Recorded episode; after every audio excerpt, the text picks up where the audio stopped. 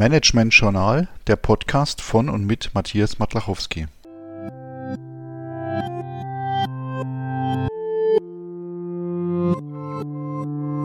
Herzlich willkommen zur zweiten Folge des Podcasts zum Thema Projektmanagement. Der Podcast besteht aus sieben Teilen. Heute im zweiten Teil will ich Ihnen die Stakeholder-Analyse als eine Methode des Projektmanagements vorstellen.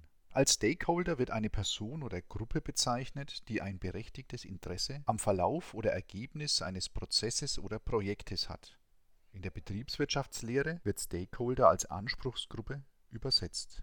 In der Praxis werden Stakeholder verschiedenen Kategorien zugeordnet, wie beispielsweise interne, externe und verbundene Stakeholder. Als interne Stakeholder bezeichnet werden dabei beispielsweise Mitarbeitende, Eigentümer oder Manager. Unter verbundene Stakeholder fallen beispielsweise Lieferanten oder Banken und Anteilseigner und zu den externen Stakeholdern können beispielsweise die Gesellschaft, Behörden und Verbände zählen. Bei einer Stakeholder-Analyse sollen nach einem Schritt aus vier Punkten Stakeholder erstens identifiziert werden, zweitens deren Beziehung und Stellung dem Projekt gegenüber dargestellt werden, drittens die Interpretation und Analyse beispielsweise nach Macht und Einfluss sowie Betroffenheit stattfinden und dann in Punkt 4 geeignete Maßnahmen im Umgang mit den jeweiligen Stakeholdern festgestellt werden. Das Ergebnis kann dann beispielsweise eine tabellarische Auflistung der einzelnen Stakeholder sein, die bewertet wird in den Spalten Einstellung dem Projekt gegenüber,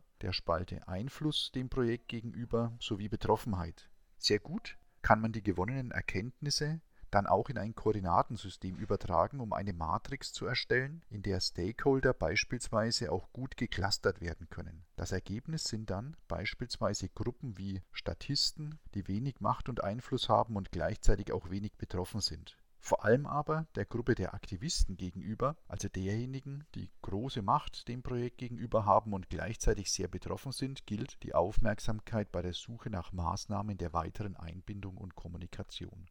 So kann mit der Methode des aktiven Stakeholder Managements durchaus mit gelungenen Methoden der eine oder andere Gegner zum Befürworter oder Botschafter entwickelt werden. Gerne ausführlicher nachlesen können Sie zu diesen und weiteren Methoden des Projektmanagements im Modul 1351. Beste Grüße, Ihr Matthias Matlachowski.